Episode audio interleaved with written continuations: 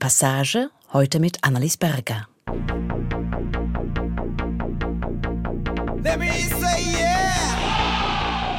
Die 90er im Spiegel der Popmusik. Das ist heute das Thema. Und dafür habe ich den Autor und Musikkritiker Jens Balzer ins Studio geladen. Schönen guten Tag. Was ist das Tolle an den 90ern? Das Beste ist natürlich der Anfang. Die 90er beginnen mit dem Fall der Berliner Mauer, mit dem Ende des Kalten Krieges. Plötzlich fielen die Grenzen und man hatte das Gefühl, es stehen einem alle Möglichkeiten offen. Man kann hingehen, wo man will und man kann machen, was man will. Also eine enorme Euphorie. Und was lief nicht so gut? Das Schlimmste ist, wie sehr diese Euphorie und wie sehr viele von diesen Hoffnungen dann enttäuscht wurden. Sagt Jens Balzer. Er hat ein Buch über die 90er geschrieben und auf seiner Lesereise einen Abstecher nach Basel gemacht und sich eine Stunde Zeit genommen, um mit mir im SRF-Studio über das Jahrzehnt der großen Hoffnungen und der großen Enttäuschungen zu reden. Für die Passage auf SRF 2 Kultur. Tick, tick, tick,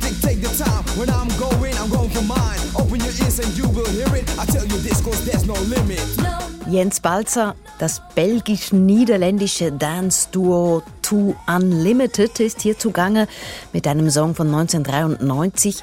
No Limit, so heißt der Song. Und No Limit ist auch der Titel ihres Buches über die 90er. Jens Balzer, ist der Song programmatisch für Ihr Buch für die 90er? Der Titel ist in einem bestimmten Aspekt programmatisch. Das war ja schon das Gefühl, dass man am Anfang des Jahrzehnts hatte, es gibt keine Grenzen mehr, also sowohl im territorialen Sinn, aber auch kein Limit mehr in dem, was man an individuellen Möglichkeiten erreichen konnte. Also mhm. Ganz viele Menschen, die in den, also auch aus, aus meiner Generation, ich bin 69 geboren, die in den 80er noch dachten, so, was machen wir mal, also wir so vorgezeichnete Lebenswege. Und als dann die Grenzen aufgingen in den 90ern, also gerade natürlich auch im Osten, äh, mir dann das Gefühl, also unseren, die, die Möglichkeiten der Selbstverwirklichung oder das, ne, unseren eigenen, eigenen Weg zu finden, das ist, das ist unendlich. Mhm. Man natürlich hat Popmusik schon immer von Grenzenlosigkeit und Freiheit gehandelt. Ne? Also Woodstock, Freedom, Richie Havens, damit fängt das Buch über die 70er an. Also das ist immer, immer ein Thema gewesen. wenn man sich jetzt vorstellen würde, wie hätte ein Song, der No Limits heißt, in den 70ern geklungen, dann wäre das wahrscheinlich so eine ganz lange, daddelige Prog-Rock-Geschichte gewesen. Krautrock, wo sich alle so 20 Minuten lang gehen lassen. Und hier ist es ja mit diesem fast ja auch schon militärischen Beat, Stampf, Stampf, Stampf, ne, was so vom, vom vom, vom Techno da übrig geblieben ist im, im sogenannten Eurodance, das hat schon auch eine sehr imperativische Qualität. Ne? Also du musst dich jetzt auch verwirklichen und du musst jetzt auch irgendwie nach, dem, nach den Sternen greifen, weil sonst bleibst du auf der Strecke. Und das ist die, der andere Aspekt, des Jahrzehnts. Also wir haben einmal so dass das Versprechen der Freiheit, macht sich aber auch sehr schnell schon äh, der, die, die Einsicht breit, äh, dass diese Freiheit auch natürlich in neue Zwänge umschlagen kann, mhm. nämlich in den Zwang dessen, was man dann, ich finde, mit dem Begriff Neoliberalismus immer sehr unscharf beschrieben ist, aber dieses neue kapitalistische Regime, das sich in den, in den 90ern ausbreitet, also man muss jetzt auch Leistung bringen und man muss sich jetzt auch selber so individualisieren und so selber zur Marke machen oder ne, ne? Zum, das war dann auch zum, wieder keine zum, Freiheit. Zum Leistungsträger, ne? Und so, das, und das wird einem ja von Tour Unlimited ja quasi so entgegengeschrieben. Mhm, genau. So, eingehämmert. Sie haben Eurodance erwähnt, darauf kommen wir später mhm. noch. Äh, noch etwas, hier hört man ja den Mann rappen bei diesem Duo und die Frau singen. Also Mann rappt, Frau singt. Mara, Mara Frasi. Und ich glaube, das ist auch so in den 90ern aufgekommen, dieses Marafrasi, oder? Also, das ist auch ein Stilmittel wirklich dieses äh, Jahrzehnts, Jahrhunderts hätte ich bald gesagt, Jahrzehnts, alles voll 90er, oder?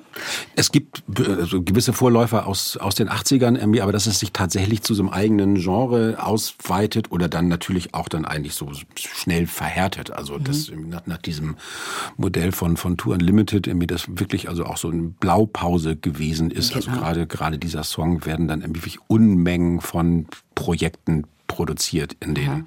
in den 90er Jahren. Und da sieht man, das ist dann auch, auch ein Teil dieses, ist auch natürlich auch ein sehr eklektisches Jahrzehnt. Also man hört dann mhm. sowohl den, den Einfluss so der geraden Techno-Rhythmen, wie aber auch natürlich im Sprechgesang des, des Hip-Hop, der sich dann nach dieser ersten Phase in den 80er Jahren, wo das, wo das ja sehr stark auf die USA konzentriert war, dann in den 90ern ja auch wirklich dann auch in Europa auszubreiten beginnt und dann auch mit, mit so stilistischen Vermengungen mhm. wie dann hier beim, beim Eurodance. Übrigens das Video dazu zu diesem Stück No Limits, das ja sehr erfolgreich war, das Video, das zeigt die Gruppe, die auf einem Bühnensetting tanzt, ähm, das dem quasi einem Flipperkasten mhm. nachgebaut mhm. ist. Was ist das für ein Symbol? Alles Spiel oder? Nee, das, da, da geht es, glaube ich, einfach darum, dass es ist auch interessant. Also sie sind in diesem Flipperkasten und irgendjemand spielt. Also ne, genau. Es, es genau. mhm. flitzen halt ständig diese Bälle und natürlich derjenige oder diejenige, ich glaube in dem Fall ist es ein Mann, derjenige, der spielt, will natürlich den, den Highscore erreichen beim Flipper und das ist darum, darum geht's ja auch. Es ist der No Limit, irgendwie man will den, den, den Highscore immer höher machen. Mhm. Es geht auch darum, dass man mit der eigenen Musik sehr viel Geld verdienen will. Also gewissermaßen der, der Anspruch, damit reich zu werden, ist im Text schon inbegriffen. Das ist auch durchaus neu. Das ist eine Haltung, die man in den 70ern, 80ern eher nicht so findet. Im Hip-Hop dann ja irgendwie sehr, sehr stark. Irgendwie. Also, und, und ist das etwas, was Sie unsympathisch finden jetzt? Gerade an diesem Stück? Ich finde das erstaunlich selbstreferenziell. Also man denkt immer, das ist so ein, so ein, so ein, so ein Trash-Stück, aber das ist gewissermaßen so die eigene Position in der kulturindustriellen Verwertungslogik, sagen wir mal so, wird in diesem Video eigentlich schon mit reflektiert, ohne dass daraus irgendwas folgen würde. Ne? Also es ist so, also es gibt, äh, zeigt gleich, der, der Philosoph Slavoj Žižek hat mal gesagt, so ein, ein zentraler Charakter der 90er war der zynische Untertan, also die, die Untertanen, die schon in ihrer Untertanenhaftigkeit irgendwie eine gewisse Einsicht hatten, aber damit so einem gewissen Zynismus dann halt mitgemacht haben, weil es gibt ja irgendwie keinen kein Außerhalb. Ja, die 90er sind unser Thema und nun müssen sich die Ohren ein bisschen justieren. Dieser Sound hier ist komplett anders.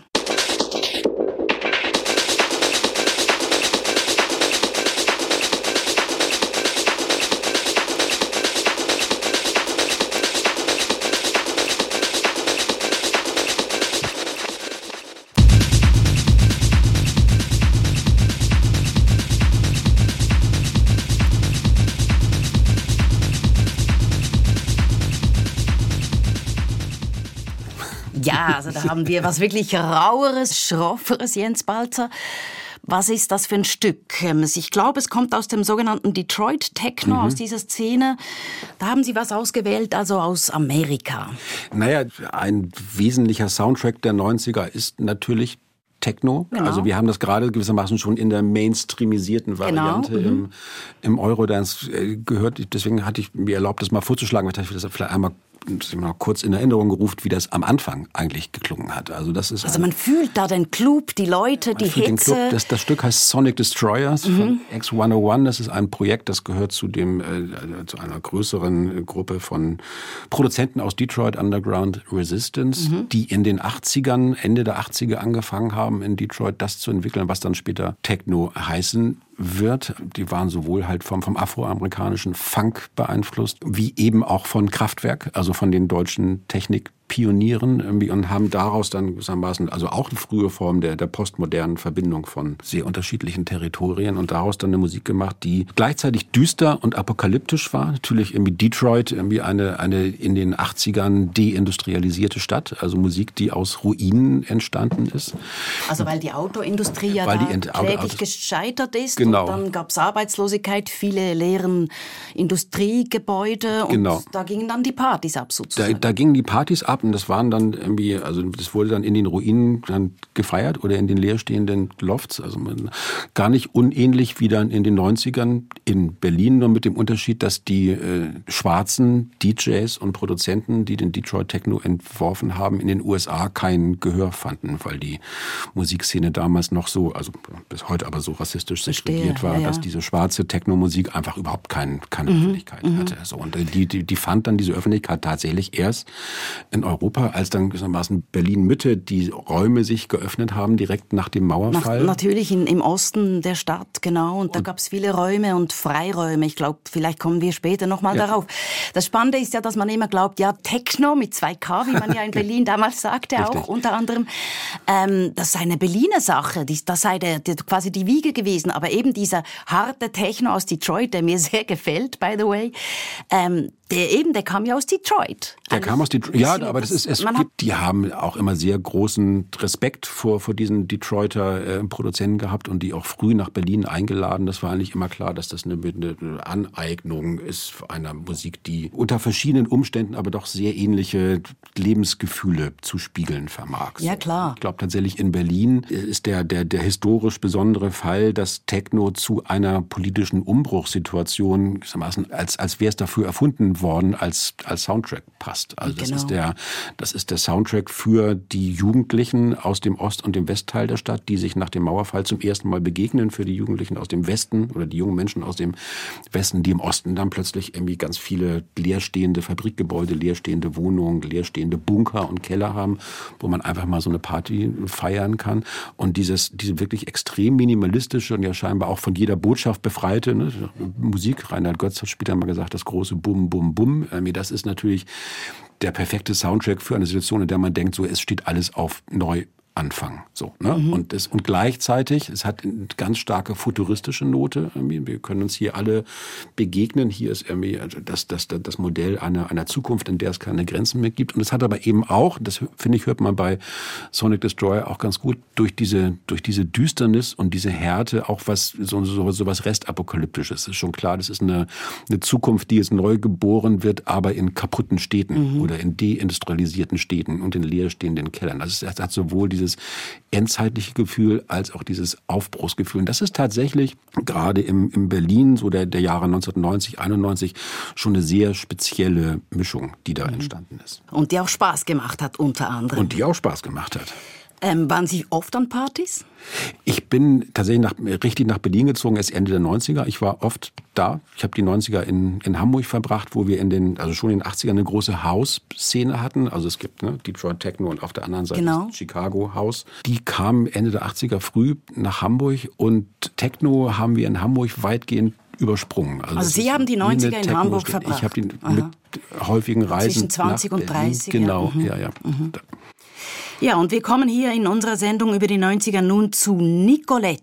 Das ist eine Singer-Songwriterin, schottisch, glaube ich, geboren 1964 mit nigerianischen Eltern, aufgewachsen in verschiedenen Ländern, also Nigeria, Frankreich, auch der Schweiz übrigens, und hat aber dann die meiste Zeit ihres Lebens in London gelebt. Und ihre Musik hat viele Einflüsse, ähm, Jazz, Folk, Trip-Hop, Soul und afrikanische Musik.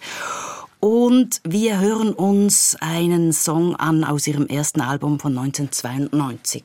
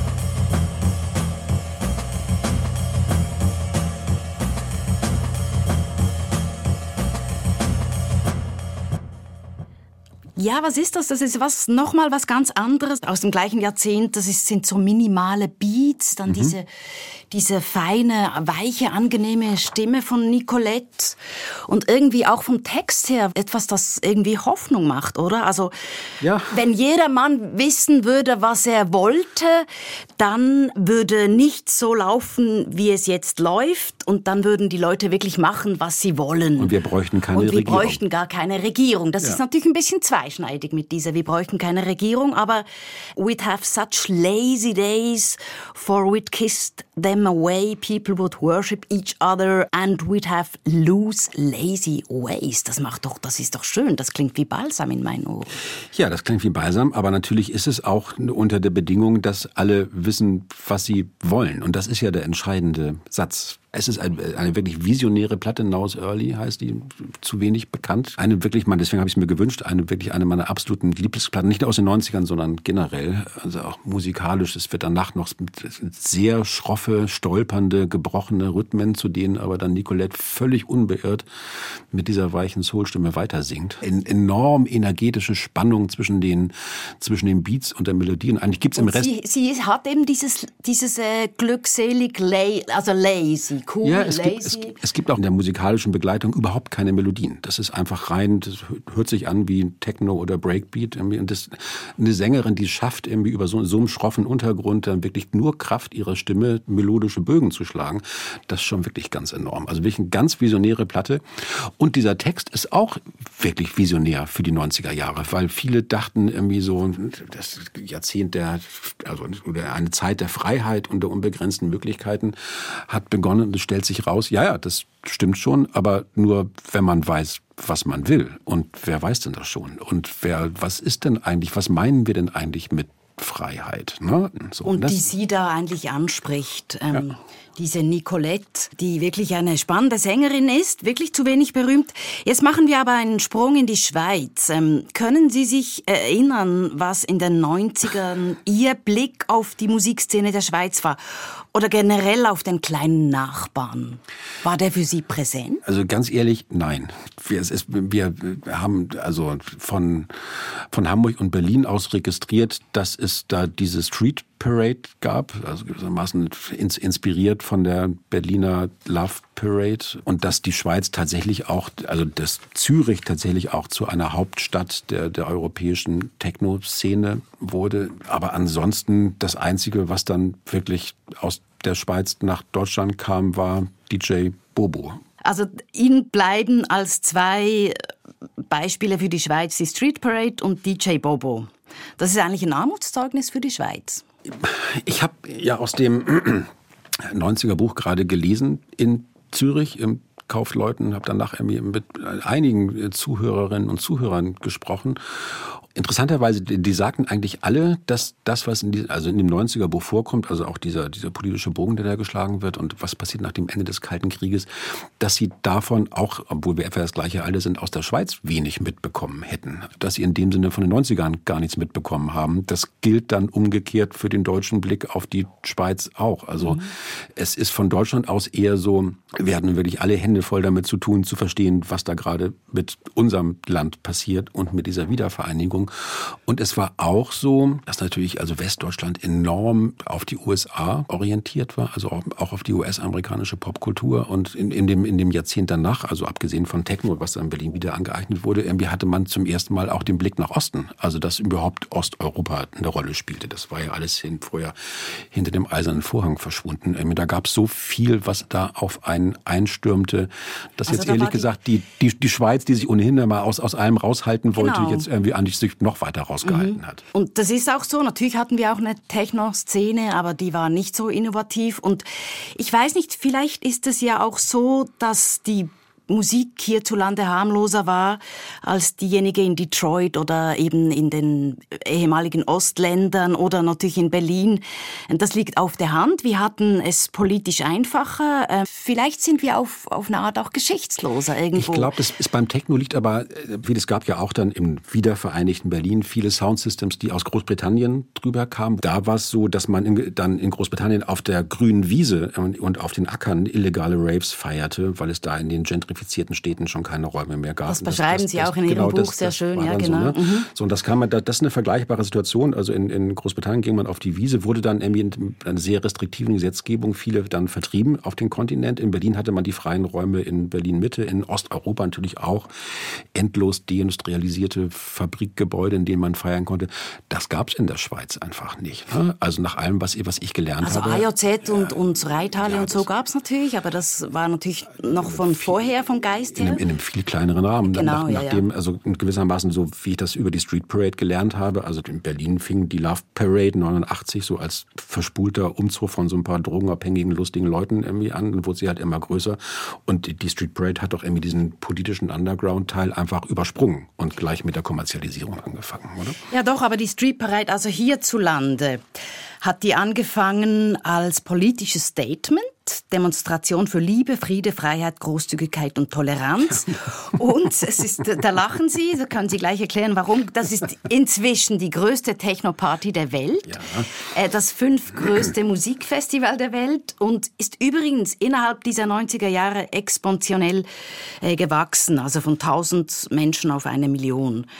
Aber den Trick mit der politischen Demonstration haben sie ja bei der, bei der Love Parade abgeschaut. Mir das hatte Dr. Motte, der Love Parade Miterfinder, damals durchgesetzt. Und die ersten Demonstrationsmotti waren Friede, Freude, Eierkuchen und für die nächsten Jahre vergessen. Und das wurde deswegen gemacht, weil wenn es eine Demonstration ist, müssen sich die Teilnehmer und Teilnehmerinnen Nachher nicht, nicht, nicht mehr um die Müllentsorgung das kümmern. Das stimmt. Ja, aber trotzdem, diese Street Parade, ob man die jetzt mag oder nicht, ob die politisch war oder nicht, die drückt ja irgendwas aus von Natürlich. den 90er Jahren, sowohl in Zürich Zürich, ja. wo das noch fast mehr eingeschlagen hat dann als in, in Berlin, diese Love Parade.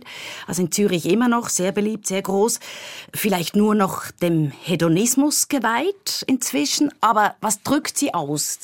Naja, der Hedonismus, klar, das ist immer so der, der Begriff, der für die, für die 90er so rumschwirrt. Ich glaube, es drückt erstmal auch aus, dass man mit dem, was aus Subkulturen kommt oder aus dem Underground kommt, in öffentliche Räume geht und öffentlich präsent wird. Das Interessante ist auch, das sieht man auch bei der Street Parade und der Love Parade, auch ein zentraler Punkt, wie sich sowas wie Jugend- und Popkultur in den 90ern von vorangegangenen Jahrzehnten unterscheidet, nämlich dass gerade solche Massenbewegungen da waren, um sehr viele Menschen aufzufangen oder zu umarmen, die gleichzeitig zur Masse dazugehören wollten, aber sich dann auch unbedingt als einzigartige Individuen präsentieren wollten. Also diese Selbstinszenierung auf diesen Paraden, also auf den, das war wie bei so Karnevalsumzügen und jeder, die Leute fingen an, sich tätowieren zu lassen, um jetzt besonders unverwechselbar zu sein und besonders schrille Kostüme zu ziehen. Es ging dann nicht mehr darum, dass man so Kollektividentitäten entwirft, wie in den 80ern. Verstehe. Da war man dann, wo man da, genau. da hat man sich entweder als Punk zugeordnet oder als Grufti oder als Popper. Und jetzt wollte, also diese Individualisierung, die ist ja sowieso wichtig in den 90ern, oder? Ja, die Parade, diese öffentliche öffentliche Selbstinszenierung im allgemein zugänglichen Raum, also das gesehen werden können, erfüllte natürlich in geradezu idealer Weise die Sehnsucht danach oder den, den, den Wunsch danach, sich zu einem unverwechselbaren Individuum zu machen. In Berlin war es so, dass natürlich ganz früh dann auch irgendwie das Privatfernsehen, das damals neu war, das entdeckt hat, um da die tollsten Freaks und Charaktere auf den Umzugswagen mhm. dann irgendwie zu filmen. Also das Privatfernsehen natürlich auch als Plattform für einzelne Menschen, die sich als speziell präsentieren wollten. Das war ja neu, oder? In, in Deutschland auf alle Fälle. Also was natürlich im, im, im Privatfernsehen besonders markant war, waren diese Daily Talks wo es am Anfang wirklich darum ging, dass Menschen sich mit besonders absurd oder individuell scheinenden äh, Gewohnheiten oder Hobbys dann präsentierten. Mhm. Und das ist wirklich interessanterweise so, dass die Modifikation des eigenen Körpers, also Tätowierungen, gleichzeitig einen riesigen Aufschwung hatten, wie dann diese Form der, der Selbstinszenierung im Fernsehen oder bei den Love Parades. Und drittens dann natürlich auch noch irgendwie die Techniken der, der Körpermodifikation, also die Ausbreitung der, der Schönheitschirurgie in den 90ern. Also das ist ja nicht Kapitalismus pur, oder? Das ist, das Kann man sagen. beides, also alles alles, alles Form der Selbstoptimierung. Auch da ist es wieder ambivalent, weil, weil natürlich Tätowierungen aus Szenen kommen in den 80ern noch, in denen man durch die unwiderrufliche Bearbeitung des eigenen Körpers sein lebenslanges Außenseitertum demonstrieren wollte. Also allen, allen Arten der sich selbst zum, zum Freak stilisieren. Das Interessante an den 90ern ist, in welcher Geschwindigkeit dann dieses, dieses Freaktum und dieses Außenseitertum dann zum Mainstream gemacht mhm. wurden. Also es ist auch das, auch das Jahrzehnt, in dem alle genau. irgendwie Außenseiter sein wollten und sich dann wiederum, um aufs Fernsehen zurückzukommen, nicht, man sich nicht nur mit den Tätowierungen präsentierte, sondern auch mit irgendwie abnorm scheinenden Sexualvorlieben. Ne? Ich lasse mich gerne fesseln, ich lasse mich gerne anpinkeln. Genau, ich, das ich, konnte man dann plötzlich sagen. Das konnte man plötzlich mhm. sagen. Und eigentlich war man nur interessant, wenn man jetzt möglichst abseitige Sexualfantasien mhm. in die Öffentlichkeit brachte. Das war wirklich für, für deutsche Verhältnisse völlig neu. Und wir kommen jetzt auf jemanden, der all das gar nicht vertritt. Nochmal zurück, ja, nämlich weiß. DJ Bobo.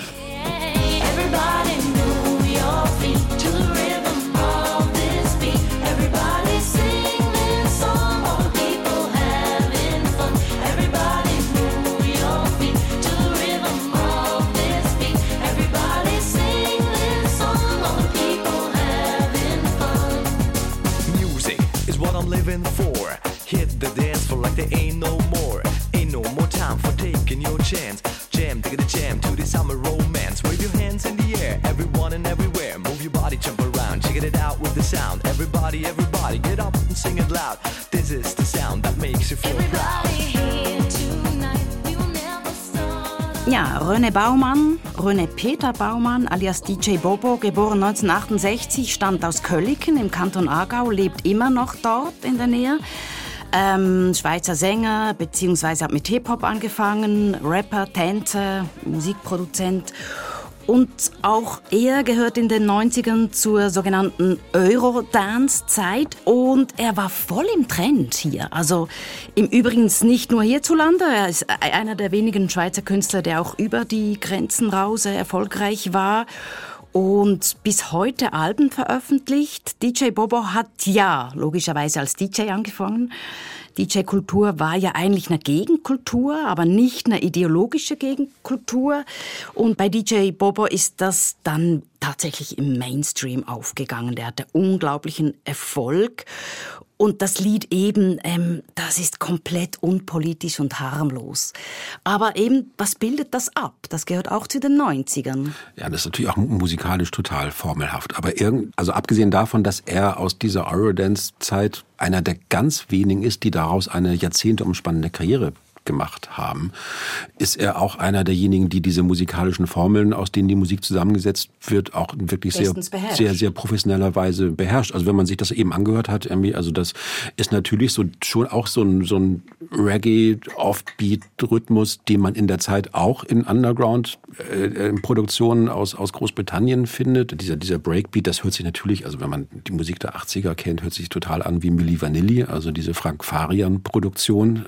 Also da, da ist schon alles, der kennt seine, seine musikalischen Einflüsse mhm. schon sehr genau und kann das zusammenstellen zu einer sehr freundlichen, entspannten, alles umarmenden Musik. Also gerade auch im Unterschied zu No Limit, was wir am Anfang gehört haben. Also hier wird jetzt niemand angeschrien oder auch zu irgendwas aufgefordert, sondern es geht einfach nur darum, den Leuten irgendwie so eine, eine gute Zeit zu machen. Hat dann ja auch dann irgendwie diese Piratenshows und was nicht. Also ne, genau. das ist so, das ist auch eine das Musik, die sich dann dann dann auch sehr stark irgendwie auch an an, an Kinder richtet. So ähnlich wie dann, äh, wir hatten dann in, in Deutschland eine Zeit lang, also auch so 95, 96 rum, so sehr erfolgreich war dann der der Schlümpfe Techno, also die äh, genau Techno für Kinder, Schlümpfe Techno für Techno für Kinder, also Coverversionen also, mit mit mit Schlumpfstimmen und da ist es dann wirklich dann auch im Grunde ist es Schlager. Ne? Es ist wie es ist dann als in schlagerhafter Weise zum, zum Mainstream geworden. Trotzdem noch dieses Stichwort Eurodance. Das müssen wir vielleicht noch ein bisschen klären, was das ist. Also das ist eine Stilrichtung innerhalb der elektronischen Tanzmusik. Ich glaube, das war bis Mitte der 90er vor allem in Europa sehr populär, oder? Ja, ja, ja, ja. Und es ist so repetitiv, meist voll synthetisch, außer die Stimmen. Und ist so ein schneller Techno. Eben und der Refrain wird häufig von äh, weiblichen Frauenstimme gesungen, Stimme gesungen und die Strophen werden von Männern gerappt. Genau, also das, gerappt. Das ist auch, das ist auch. Das ist auch wieder dieses genau. Maraphrasi, genau. das wir schon vorher genau. erwähnt haben.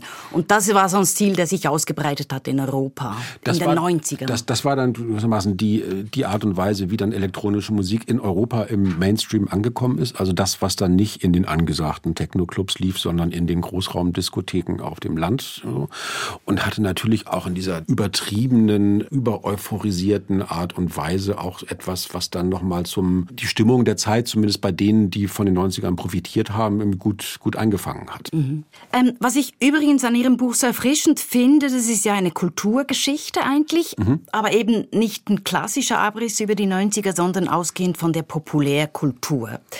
Gab es da irgendwelche Vorbilder oder war das für Sie selber, also was war da für Sie der Reiz daran? Also sozusagen die soziologische Brille der Popkultur. Ich finde, dass äh, Popkultur äh, zumindest über, über Jahrzehnte hinweg, also in der, in der Nachkriegszeit, irgendwie ein wirklich unmittelbarer Spiegel der gesellschaftlichen Verhältnisse war und dass man irgendwie zum einen also sagen wir mal im, in westlichen Industrienationen insbesondere gesellschaftliche Entwicklung nur dann zur Gänze versteht, wenn man die popkulturellen Entwicklungen mit einbezieht und dass man daran auch viel ablesen kann. Sie haben schon gesagt, ich habe das ist das dritte äh, der dritte Teil einer Trilogie, vorher Bücher über die 70er und die 80er geschrieben, angefangen mit den 70ern, weil mich damals interessierte, was zu, also nochmal zu gucken, wie das Jahrzehnt, in dem ich Kind war, natürlich auch popkulturelle Einflüsse hatte, wie das zusammenhing mit den gesellschaftlichen Entwicklungen. So, und wie war das eigentlich mit, was haben eigentlich meine Eltern mit der antiautoritären Bewegung, was haben sie davon mitgekriegt? Wie hat sich das auf meine Erziehung ausgewirkt? So, und dann habe ich danach dann mit den 80ern, also der Zeit meiner, meiner Pubertät, Pubertät und auch popkulturellen Sozialisation weitergemacht. In den 90ern war es jetzt tatsächlich so, dass ich irgendwie,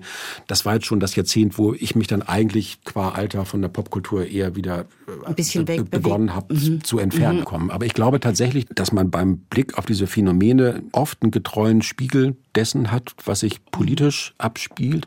Und es ist als, ich sag mal, als, als Autor auch reizvoll, den Lesern und Leserinnen, ob es funktioniert, muss jeder selber entscheiden. Also sowas wie so nostalgische Triggerpunkte zu geben. So, guck mal, die Fernsehserie gab's, ne? So, und das habt ihr nicht. Und könnt ihr euch noch erinnern, David Hasselhoff und dann Pamela Anderson, äh, ne? wie sie da mhm. im Bikini im Vorspann mhm. äh, äh zu, zu, zu Baywatch rumlief. So, so. Aber, und es gibt aber tatsächlich irgendwie, und dann von diesen Beispielen aus zu sagen, so, okay, wir gucken uns jetzt Pamela Anderson mal an, aber was, was war denn jetzt wirklich neu in der? Und das waren natürlich die operierten Brüste. Also mhm. kein, kein Fernseh Fernsehstar vorher hat sich so offensiv mit ihren Brüsten in Szene setzen lassen, von denen völlig Und ihren Körper als Kapital so den, den, geformt. Den, den Körper genau. als Kapital mhm. so geformt. Und zwar mit chirurgischen Mitteln. Nicht mhm. in den 80ern, im Buch über die 80er gibt es natürlich ein großes Kapitel über Aerobic, also Jane Fonda, mhm. und über die sich ausbreitende Jogging-Kultur. Das ist in den 80ern neu.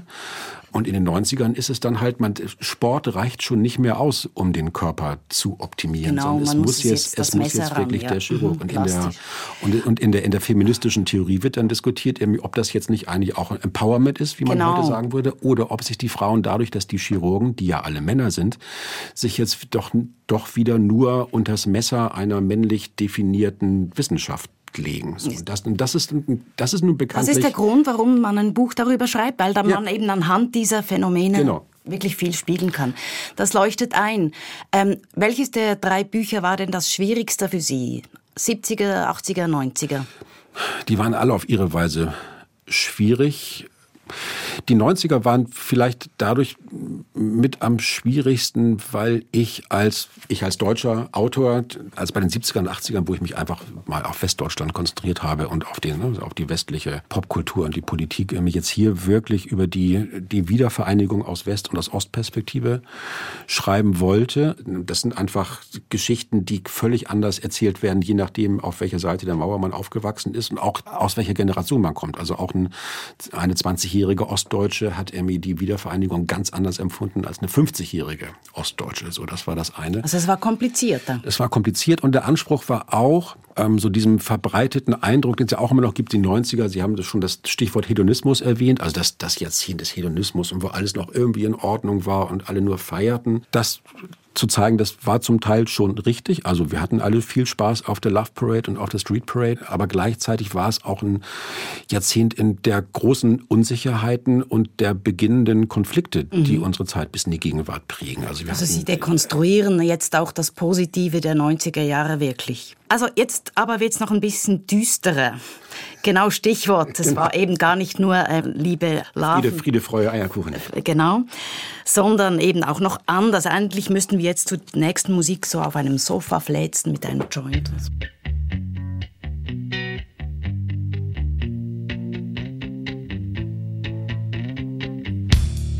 I'm I'm so happy, cause today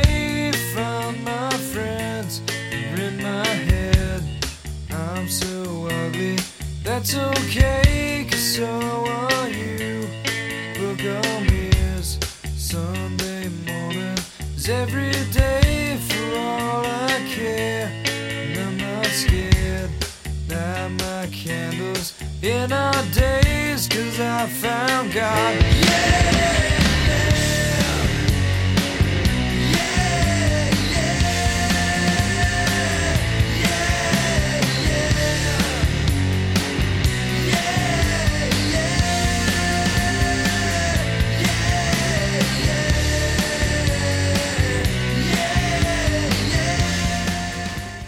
Ja, was haben wir da? Wir haben Nirvana ähm, und der Titel, der heißt Lithium von 1993 und dieser Text, der beschreibt auf den ersten Blick die Gedanken eines Menschen, der Trost in der Religion sucht. Mhm. Aber der Titel eben Lithium, das ist ein starkes Medikament gegen Bipolarität, also gegen eigentlich ähm, psychische Störungen. Worum geht's? In der Spätphase von Nirvana, bekanntlich hat er sich dann irgendwie ein Jahr später das Leben genommen, geht es natürlich mhm. um den Umgang mit Depressionen. Und nicht zuletzt deswegen ist das eine, wenn nicht die prägende Rockband des Jahrzehnts gewesen, weil sie all denen einen Soundtrack und eine Stimme gegeben hat, die mit diesen neuen Verhältnissen irgendwie nicht zurechtkam. Ist aber interessant. Ich habe Nirvana einmal live gesehen, tatsächlich nur, und das war 1991, als Vorgruppe meiner damaligen Lieblingsband Sonic Youth. Da war dieses zweite Nevermind-Album noch gar nicht raus. Also es war noch so eine von relativ vielen Alternative Grunge, begann man gerade zu sagen, Bands aus Seattle. Wir sahen diese Band und Kurt Cobain macht einen dermaßen kaputten Eindruck, fiel nach einer halben Stunde irgendwie rückwärts ins, ins Schlagzeug. Irgendwie, da musste das Konzert abgebrochen werden, wo ich damals dachte, irgendwie so aus denen wird nie was. So kann man sich irren. Halbes Jahr später, oder nicht mal ein halbes Jahr später kam, kam Nevermind. Aber also man hatte so, hat sich das irgendwie in, in diesem Wiedervereinigungs, nach Wiedervereinigungs-Deutschland angesehen gesehen und dachte, irgendwie so passt das gar nicht mehr so, also passt das bei uns nicht, nicht so richtig in die Zeit.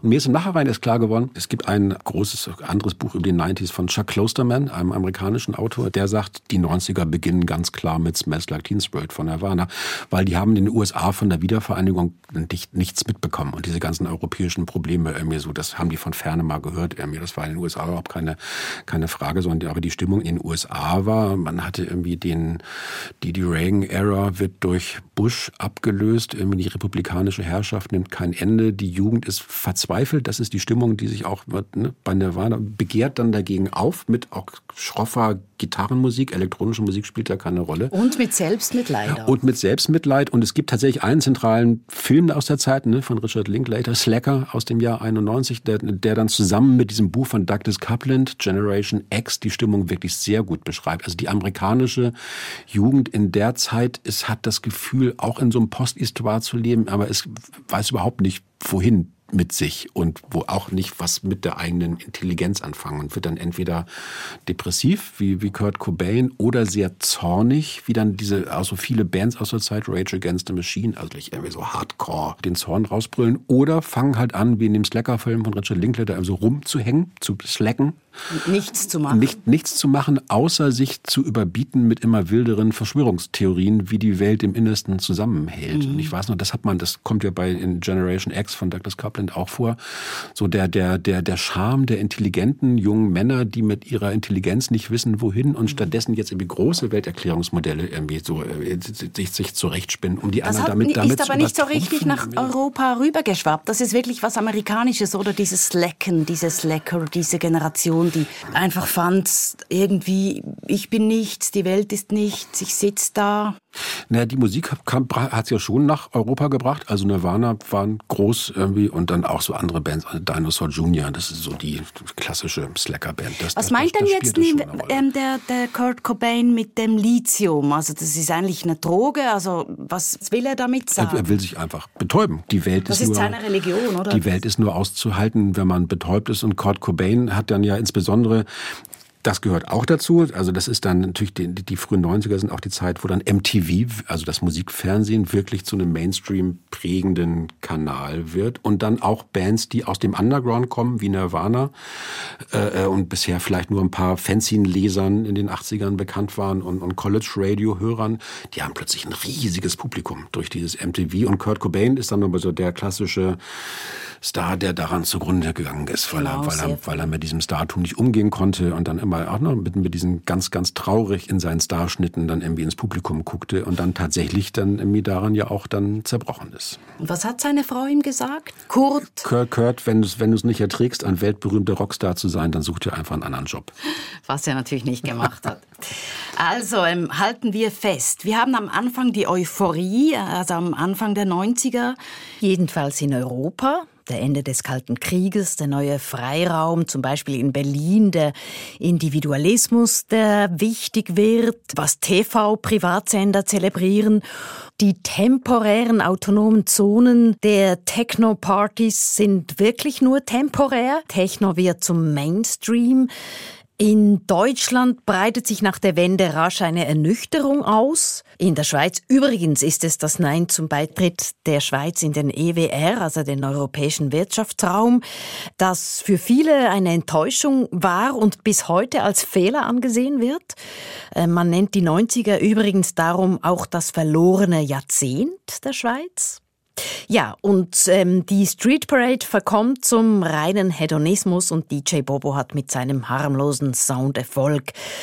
Die Aufbruchstimmung ist vorbei. Jens Balzer. Ja, es gibt diese Aufbruchstimmung schon auch immer noch. Also in der, in der Generation der, sagen wir so, der, der 20-Jährigen, also auch in meiner Generation, war es natürlich durch die 90er hinweg eigentlich bis noch in den Nullern wesentlich einfacher, selbstbestimmt auch Arbeitsbiografien zu entwerfen. Also wir hatten in, Westdeutschland in den 80ern das Gefühl, das ist alles total dicht. So, ne? Also die, die, die Generation, also so was man heute den Boomern vorwirft, also unsere Boomer-Generation hatte damals schon das Gefühl, irgendwie, dass die, dass die, dass die Nachkriegsgeneration einem sämtliche Ressourcen weggefressen hat und irgendwie auf den, auf den Posten sitzt, auf die man eigentlich doch selber wollte. Mhm. Also nach der Wirtschaftskrise setzt ja Ende der 90er dann auch so ein Aufschwung ein. So, also auch in, in, in Deutschland gab es plötzlich Möglichkeiten, die man vorher nicht gehabt hätte. Das hat schon auch die Stimmung mit mhm. beeinflusst, Emmy. Und der, der, der wirkliche Bruch war dann tatsächlich der 11. September 2001. Also da hatte man ja dann ja plötzlich das Gefühl, also wir sind jetzt hier von, von einem Tag zum nächsten in einem neuen Zeitalter.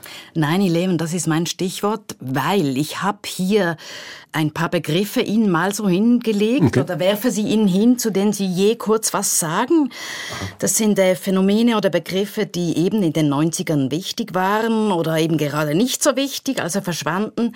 Einverstanden. Mhm. Kaffee. Ach, der Kaffee. Ja. In meiner Kindheit wurde viel Kaffee getrunken. Das war Filterkaffee, den brühte man auf und eventuell goss man auch Dosenmilch rein. Fertig. Am Ende der 90er hatten findige Marketingleute entdeckt, dass man daraus Lifestyle machen konnte. Es gab tausend verschiedene Sorten Kaffee zu brauen und auch die eine mir bis heute völlig rätselhaft gebliebene Geflogenheit äh, mit geschäumter Milch Muster in den Kaffee zu malen. Ich würde bis heute sagen, Milch gehört generell nicht in den Kaffee, aber daraus wurde eine ganze Industrie. Klimaerwärmung, also ökologisch handeln. 1988 gibt es einen, einen großen New York Times Artikel über den Bericht eines NASA-Wissenschaftlers, James E. Hansen, der präzise darlegt, warum die Menschheit, insbesondere die westlichen Industrienationen, bis zum Jahr 2000 ihre Kohlendioxidemissionen massiv reduzieren müssen, weil wir uns gerade das, die wärmsten fünf Jahre der Klimageschichte hatten und das Ganze sonst um die Ohren fliegt. 1990 sagt Mikhail Gorbatschow, es ist die, die internationale Zusammenarbeit zwischen den ehemals verfeindeten Blöcken ist deswegen von allergrößter Bedeutung, weil wir was gegen den Klimawandel tun müssen und daraus wird nichts. Im Gegenteil, die Autos, also das 90er sind auch das Jahrzehnt der, der SUVs, also der immer größer werdenden, immer mehr spritverschluckenden Autos und das Jahrzehnt des Billigtourismus, EasyJet etc. Es werden so viele Ressourcen verschwendet wie noch nie, weil die Menschen glauben, jetzt haben wir das mit dem Kalten Krieg geschafft und jetzt lassen wir uns von so ein paar Ökos die Laune nicht mehr verderben. Und es war auch nicht mehr quasi trendy, Öko zu genau. sein in den 90ern, im Gegensatz zu den 80ern. Genau. Tattoo. In meiner Jugend in den 80ern war niemand tätowiert. Es gab so ein paar Freaks, die sich tätowieren ließen, die man bestaunte. Äh, wenn man zehn Jahre später guckte, waren plötzlich alle tätowiert. Also von einem zum nächsten, also wirklich innerhalb eines enorm kurzen Zeitraums breitete sich eine Technik auf, die als aus, die als eigentlich als Technologie des Selbst, ne, wie das bei Foucault hieß, also als Technologie des, der, der Selbstmodifikation äh, bis dahin Leuten vorbehalten war, die wirklich ein für alle Mal ihren Außenseiterstatus demonstrieren wollten. Und jetzt waren irgendwie alle Außenseiter. Faserland, Kleidermarken, Brands.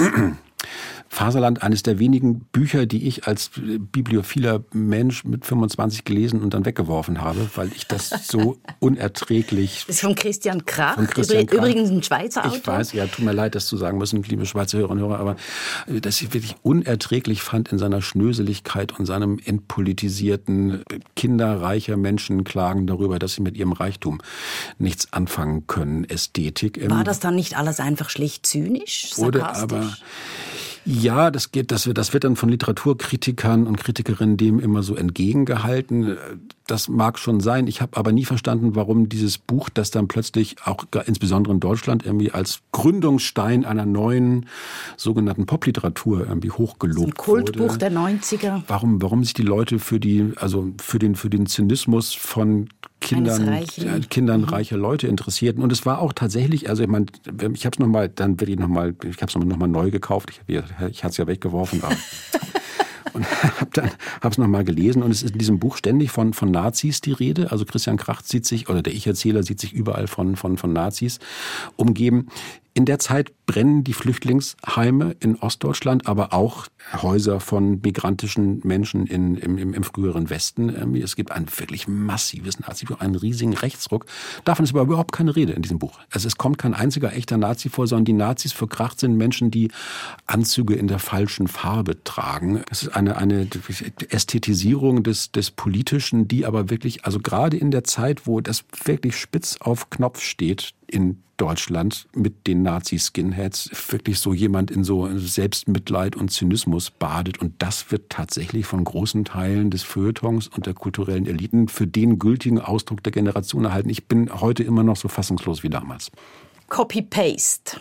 Naja, wir hatten die ersten Personal Computer, auch als Studenten und als Studentin irgendwie. Und wir fingen, also ich weiß so, ich fing an, anders zu schreiben. Also ich habe auch irgendwie als schrieb meine ersten Hausarbeiten dann irgendwie noch auf der Schreibmaschine. Dann gab es die Macintosh-Computer, an denen man arbeitete. Da konnte man so in der Mitte anfangen und hin und her und Copy und Paste machen. Und ich weiß nicht, ich habe dann mein erstes journalistisches Praktikum machte ich 1996 bei der Zeit in Hamburg im Zeitfeuilleton. Das Zeitfeuilleton ist sehr interessiert an bildungsbürgerlichen Inhalten, irgendwie, aber war technisch immer noch so ein bisschen hinterher. Und da hatte ich irgendwie wieder eine Schreibmaschine. Also da, da gab es noch keine Computer. Ich bin daran völlig gescheitert. Ich konnte es nicht mehr. Ich konnte nicht mehr ich auf einer Schreibmaschine erinnern, von, ja. von, von, von Anfang bis Ende irgendwas mhm. schreiben. Das ging nicht.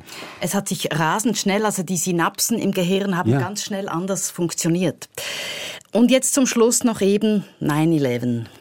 Wir landen ja hier bei 9-11 und so hört Ihr Buch auch Ja. auf und hört eigentlich düster auf. Ja, 9-11, ich fand es interessant nochmal die Geschichte auch des World Trade Center zu erzählen, weil daran sieht man nochmal eine ganze Menge. Also auch so, wenn es um Popkultur, in dem Fall ist es dann Architektur, weil der, der Architekt des World Trade Center, Minoru Yamasaki, hat lange für die Bin Laden Group in Saudi-Arabien gearbeitet, also für den Vater von Osama Bin Laden und wurde bekannt damit, dass er irgendwie äh, die islamische und westliche Architekturmotive miteinander verbunden hat, wie er es auch beim World Trade Center getan hat. Und das heißt, dass der Angriff von Osama Bin Laden, der sich ja auch zwar immer noch mit dem Geld seines Vaters operierte, aber von dieser verwestlichten Variante des, des Saudi-Kapitalismus losgesagt hatte und die muslimische Welt so im, im, sagen wir mal, mittelalterlichen Sinne wieder reinstallieren wollte, dass der nun dieses postmoderne Gebäude ausgerechnet angreift, hat natürlich auch was mit Wolkenkratzer-Symbolik zu tun, aber schon auch, man sieht daran schon auch, es ist auch ein Angriff auf die Idee, dass man die Kultur verschiedener Kulturkreise miteinander vermischt. So, insofern ist es auch, ich glaube, in den, in den 90ern oder mit diesem 11. September 2001 endet auch das, was man in einem gehaltvollen Sinne als Postmoderne bezeichnen könnte. Also die Hybridität, die Feier des Eklektischen, das Gefühl, man hat irgendwie, also es gibt überhaupt keine Grenzen, auch in der Aneignung von anderen Kulturen. Und hier ist klar so, nein, hier ist eine ganz starke Macht, die, die sagt, die islamische und die westliche Kultur dürfen sich miteinander nicht vermischen. Und eigentlich ist es die Aufgabe des Islam, den Westen von der Bildfläche verschwinden zu lassen, genau wie es dann gleichzeitig gleichzeitig, kurz vorher, wird Wladimir Putin zum äh, russischen Ministerpräsidenten gewählt irgendwie und beginnt dann relativ zügig mit dem Zweiten Tschetschenienkrieg auch schon seinen Kampf darum, im, in der russischen Föderation wieder antiwestliche Werte durchzusetzen. Genau, also wir sind bei einer wirklich großen historischen Zäsur jetzt angelangt, einer düsteren auch und merken eben, dass die Welt ganz und gar nicht in Ordnung ist. Aber es hat sich doch einiges auch etabliert, das positiv ist. Ende des Jahrzehnts der 90er wir haben ja auch heute die große Diskussion über Diversität und damals kam das wohl so nach und nach auf, dass man sich da nicht mehr verstecken musste oder wollte. Und da tauchen wir jetzt mal ein in die Welt von Anthony, Anthony and the Johnsons ein. Warum haben Sie dieses Stück ausgewählt? Oh, es ist eins meiner, eins meiner absoluten Lieblingsstücke oder auch eine meiner Lieblings Platten tatsächlich, dieses erste Werk von Anthony. Mittlerweile nach der Transition zur, zur Transfrau als Anoni, auch Anoni, gerade genau. ein, ein, wunderbares neues Non-binär, glaube ich. Ja. Genau. Mhm.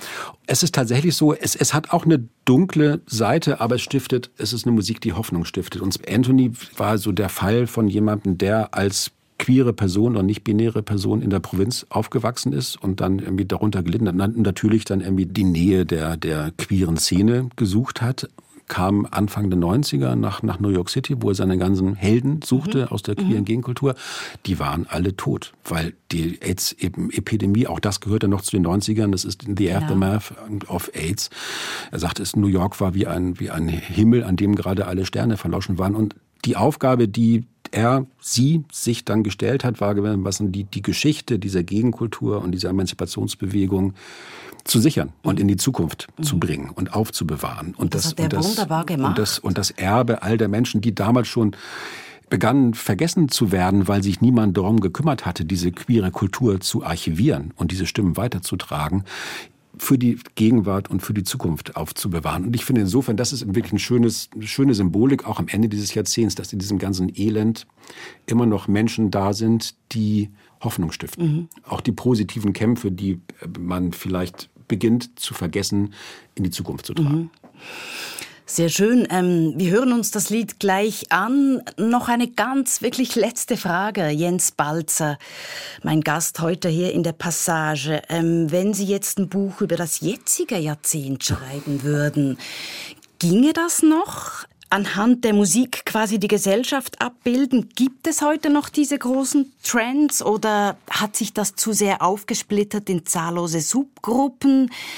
Die irgendwie gar nicht mehr so das Abbild unserer Gesellschaft sein können? Oder hat die Musik sowieso an Relevanz verloren? Also die Popkultur hat natürlich nicht an Relevanz verloren, aber ich glaube schon, dass die, sagen wir mal so, die, die Vernetzung der Menschen in sozialen Netzwerken und die Kommunikation in diesen sozialen Netzwerken, auch mit Mitteln der Inszenierung, mit Memes äh, etc., irgendwie, dass das schon wichtiger geworden ist mhm. als die Identifikation mit Musik. Ich glaube, da muss sich dann irgendwie in den Nuller- und Zehnerjahren dann wesentlich stärker auf die Rolle Rolle der Technologie nochmal konzentrieren. Ne? Also welche Rolle spielen Smartphones? Wann kommt eigentlich das Selfie auf? Was bedeutet das für die Art und Weise, wie Menschen sich in Szene setzen? Also da wartet viel Arbeit. Wie ist das mit den Influencern und Influencerinnen? genau. Ja, vielen Dank, Jens Balzer, für Ihren Besuch hier im Radiostudio in Basel. Ihr Buch heißt No Limit, die 90er, das Jahrzehnt der Freiheit. Bei Rowold, mein Name ist Annelies Berger. Mr. Muscle forcing, bursting, stingy thingy into little me, me, me. But just ripple, said the cripple, as my jaw dropped to the ground. Smile, smile. It's true, I always wanted love to be hurtful. And it's true, I always wanted love to be filled with pain.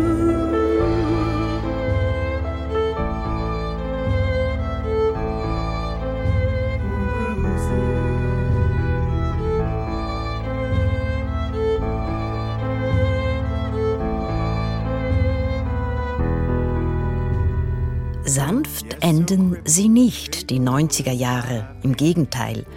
Aber es gibt eben auch Hoffnung und die zeigt sich in diesem Stück von Anthony and the Johnsons alias Anoni. transgeschlechtliche Sängerin, Liederschreiberin und Pianistin, Vorbild der Transbewegung. Am Ende dieser Passage über das letzte Jahrzehnt des 20. Jahrhunderts, über die 90er. Mein Gast war Jens Balzer. Sein Buch ist im Rowold Verlag erschienen und es heißt No Limit. Und diese Sendung finden Sie unter srf.ch-passage oder auf Ihrer Podcast-App und natürlich auch auf der Play SRF App. SRF Audio.